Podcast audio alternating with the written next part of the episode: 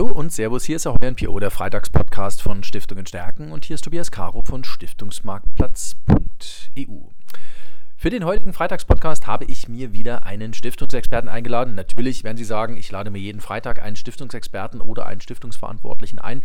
Diesmal ist es Markus Kopp, Stiftungsexperte bei Carmignac in Frankfurt, der französischen Investmentboutique, die man hier in Deutschland sehr gut kennt. Und wir zwei haben natürlich uns das Thema Voranlage wieder vorgenommen. Bevor wir über eine konkrete Idee sprechen, aber kurz an Herr Kopp, die Frage, ja, aktuelles Umfeld. Wir sprechen gerade an einem Tag, an dem die EZB hier in Frankfurt die Zinsen erhöht hat. Gestern hat die FED in den USA die Zinsen erhöht. Wie beurteilen Sie dieses Umfeld? Als wir das letzte Mal gesprochen haben, haben wir nicht nur Begleitung gehabt durch einen Krankenwagen draußen vor der Tür, sondern da war die Welt tatsächlich noch eine andere. Herzlich willkommen im Freitagspodcast. Ja, vielen, vielen Dank, dass ich dabei sein darf. Äh, immer großen Spaß, Herr Caro, mit Ihnen. Äh, Krankenwagen war ja seinerzeit schon nicht für uns, Gott sei Dank. Ähm, ja, heute sitzen wir ein bisschen in einem ruhigeren äh, Umfeld hier. Ja, es ist doch erstmal schön, dass wir wieder über Zinsen sprechen können. Ja, seinerzeit haben wir uns, glaube ich, beklagt, dass das war tatsächlich noch zur Zeit der Negativzinsen. Man mag es kaum glauben, wie schnell sich das Blatt wendet. Äh, erst kam die Inflation, dann, äh, dann der Zins. Sie haben es gerade angesprochen, äh, USA meldet jetzt äh, wieder einen Zinskorridor von 4,5 bis 4,75. Wir rechnen da, und das ist äh, sicher eigentlich schon ein, dass wir einen Zins sehen im März von 5 Prozent. Das äh, waren doch die guten alten Zeiten. Sie haben es bereits auch gesagt, Europa äh, Christine Lagarde heute hier unten am Frankfurter Mainufer erhöht auf 3%. 5% ist, glaube ich, über 15 Jahre her, dass wir das gesehen haben. Ne? Äh, korrekt, ich meine auch, das ist das 15-Jahre-Peak, man kann sich kaum noch daran erinnern. Genau, das waren äh, die mal noch goldenen Sparbuchzeiten, ja. wo es dann auch gab. Ja, richtig. Also, äh, man muss sagen, es kommt dann vor, als ob 10 Jahre dazwischen liegen äh, oder eben 15 und nicht nur wenige, wenige Wochen. Ähm, wie äh, schätzen wir das ein? Ja, ich habe es gerade schon skizziert.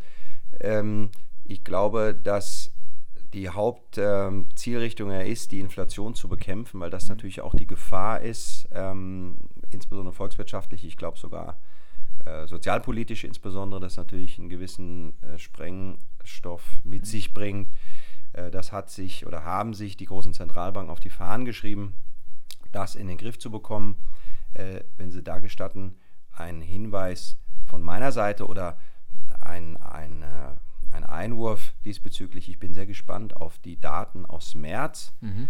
weil dann der sogenannte Basiseffekt natürlich greift. Also dann sind wir genau ein Jahr, leider in dem Jahr durch den, äh, durch den Krieg ähm, bestimmten, in dem neuen Regime, in der neunten, wir sind nach der mhm. Zeitenwende, mhm. zwölf Monate mhm. danach. Ja das wird sehr interessant, wie die Inflationsraten dann aussehen. Ich kann mir schon vorstellen, allein wie gesagt durch den mathematischen Faktor, dass sich da einiges tut nach unten.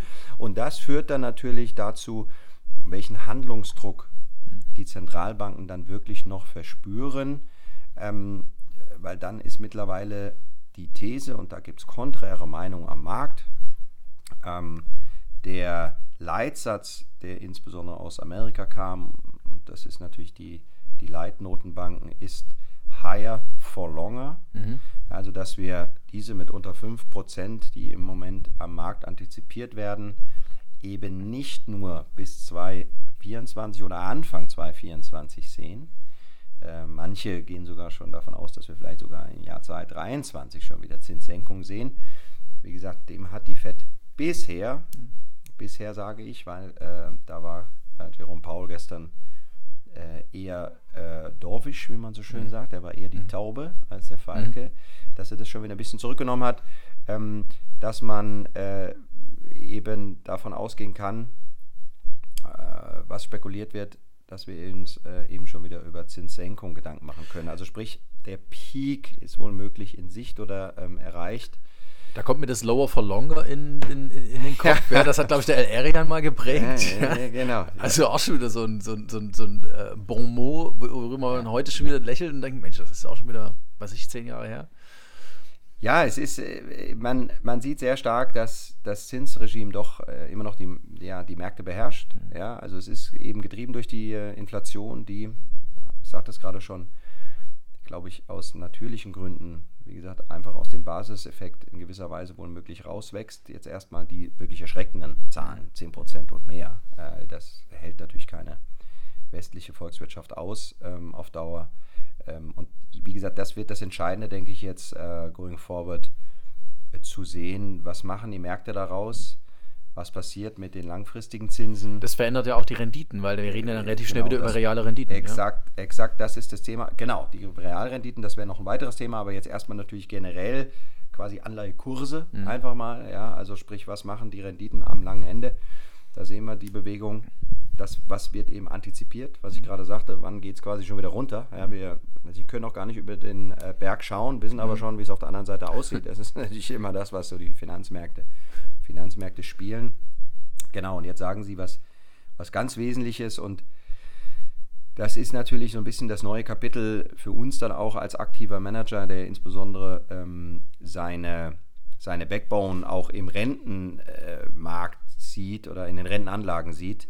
Ähm, wir wollen natürlich für den Kunden real Geld verdienen. Mhm. Ja, es ist natürlich jetzt mittlerweile schön, wenn ich über 2, 3 Prozent widerspreche, die, die eben wirklich äh, Best-Class Investment-Grade-Bereich zu holen sind innerhalb Europas. Aber die Inflationsraten, wie wir wissen, eben noch äh, eher bei 7, 8 Prozent liegen und höher, habe ich nicht wirklich was gewonnen auf Dauer, sondern ich habe noch genau so diesen äh, Kaufkraftverlust, den ich damals bei den Negativzinsen hatte, mhm. wo eben die Inflation nicht hoch war, aber ich hatte halt eben gar keine Zinsen. Also Sie sehen, dieses Delta ist immer noch nicht geschlossen. Und das ist uns wichtig, dass wir hier Mittel und Wege unseren Investoren zur Verfügung stellen, auch aus dieser, ja, äh, ich möchte es mal sagen, spannenden Situation herauszufinden. Spannend ist äh, ein spannendes Wort in, der, äh, in, dieser, äh, in diesem Zusammenhang. Äh, jetzt haben wir bei uns auf fondfibel.de auf unserer Voranlageplattform einen Laufzeitfonds von Carmignac eingelistet, den Carmignac Credit 27. Laufzeitfonds hat, wenn ich jetzt einen Begriff prägen würde, der für Stiftungen hochrelevant ist, ist das Thema Planbarkeit. Also Stiftungen geht es ja häufig darum, sie müssen eine Liquiditätsplanung machen und dann brauche ich natürlich auf der Einnahmenseite gewisse, ein gewisses Maß von Sicherheit. So, da kommt jetzt dieser Baustein zum Tragen. Sagen Sie ganz kurz ein bisschen was, kann man ja Credit 27, Laufzeitfonds, was ist es, mit was haben wir es da eigentlich zu tun? Also Planbarkeit ist im Leben immer schön. Ja, also das, das, das ist, glaube ich, ich habe noch niemand gesehen, der mal gesagt hat, ist mir völlig egal, was morgen passiert. Auf der anderen Seite willst du Gott amüsieren, mache einen Plan, ja. ja, genau, so weit will ich nicht gehen, das weiß der besser. Aber ähm, nein, es ist ja äh, gerade, was wir, glaube ich, angesprochen haben zu Beginn, äh, wenn wir jetzt in einen Zinserhöhungszyklus äh, rein Geld anlegen am Rentenmarkt, ich darf es mal so formulieren, äh, dann ist natürlich wichtig, eben was habe ich für eine Visibilität und was habe ich wohl heute schon für eine Rendite, die ich, und das äh, ist das Thema Planbarkeit, was Sie sagen, die ich mir heute schon sehr, sehr gut hochrechnen kann. Und dann habe ich einen ganz entscheidenden Vorteil ähm, im Bereich der Laufzeitfonds, das, wie der Name es vermuten lässt, der hat natürlich mit einer festen Laufzeit zu tun. Also sprich, habe ich eher so dieses Buy-and-Hold-Szenario. Mhm. Äh, den kaufe ich und lasse liegen, bis er ausläuft. Perfekt, genau das. Ja, also eher, eher für den bequemen Anleger gedacht. Ähm, aber ich habe eben dann hinten raus, ähm, sage ich mal, das Tail Risk, sagt man neudeutsch so schön, äh, dass ich je nachdem, wenn die Fed ähm, dann doch nochmal aufs Gas tritt äh, oder die EZB das hierzulande tut oder auf dem Kontinent ähm, und ich da negative Überraschungen sehe, dann ist natürlich, wenn ich auf einem langen Ende oder auf einem Open-End-Fund bin, der vielleicht jetzt sogar eine längere Duration nimmt, mhm.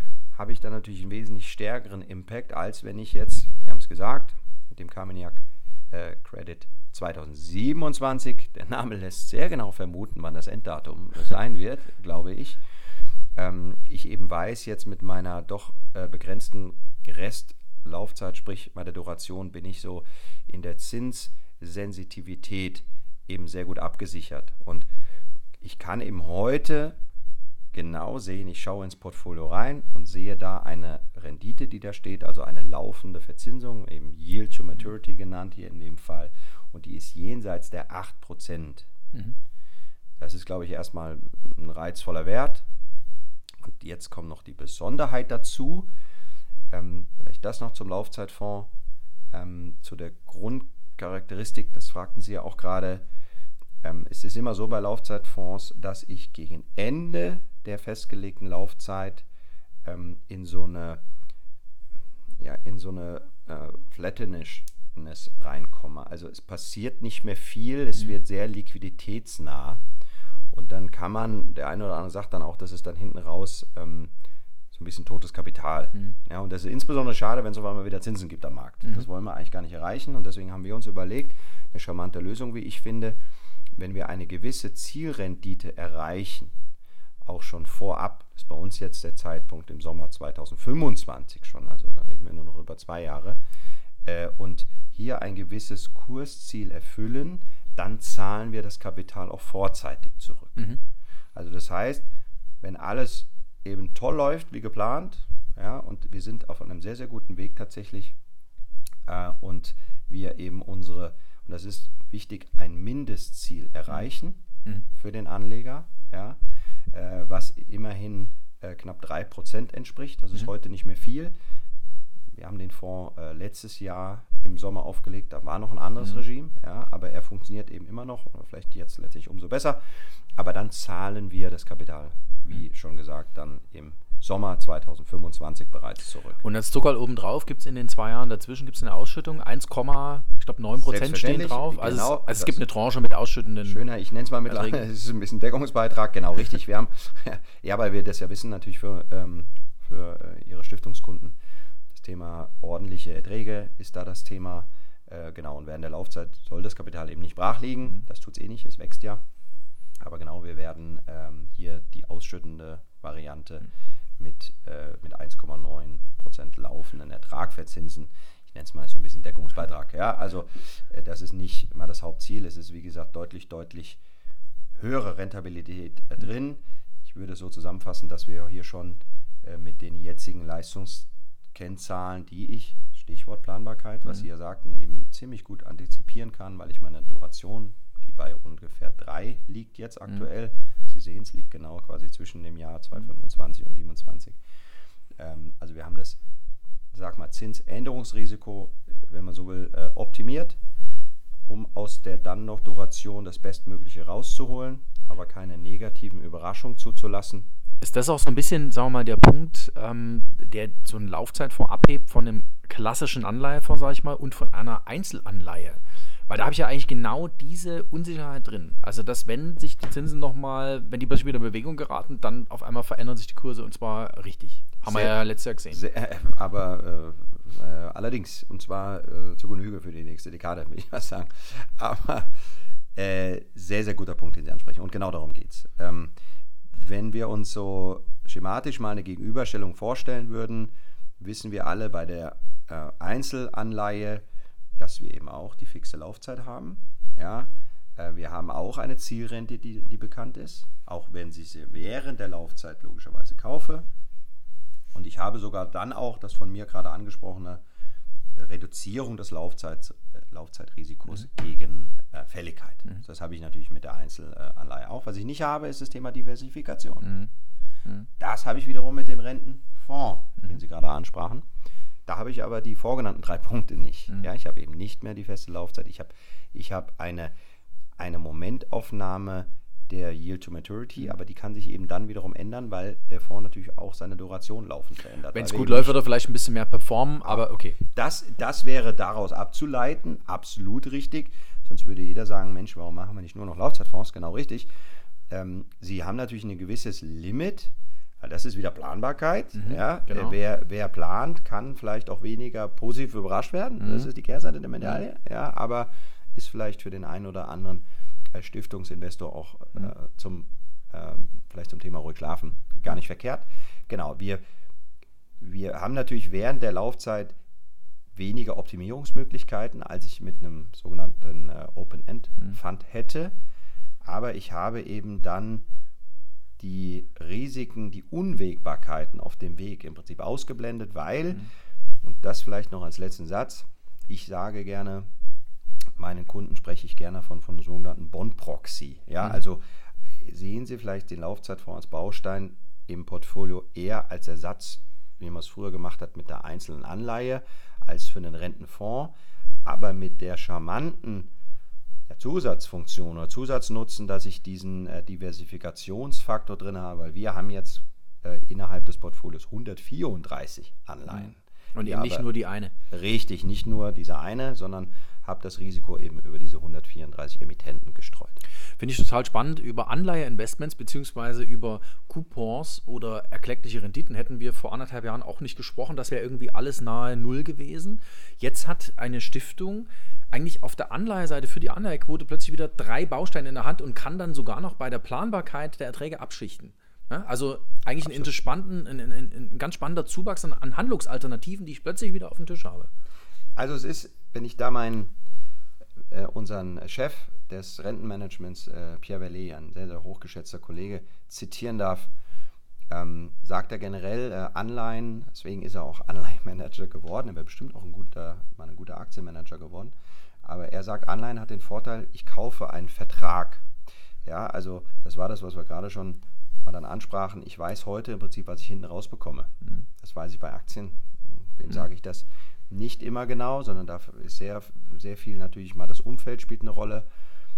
Und äh, durch das sich positive veränderte Umfeld, das Zinsumfeld, was wir ganz jetzt eingangs sagten, was da passiert ist, ist gerade das Fixed Income, das Rentensegment natürlich in, äh, für auch Solidarvermögen, ja, die ja eine gewisse Zielrendite anstreben und, und ich will es mal so sagen, nicht unbedingt die kurzfristige Kapitalmaximierung mhm. und kostet was es wolle, im Blick haben, sondern eher, bin wieder da, der reale Werterhalt, denke ich, doch ein zentraler Punkt ist, habe ich natürlich wieder wirklich deutlich größere mhm. Handlungsspielräume hier. Und da ist es, das darf ich ein bisschen Eigenlob darf hier, hier nicht fehlen, jetzt kommt der, Werbe, der Werbeteil.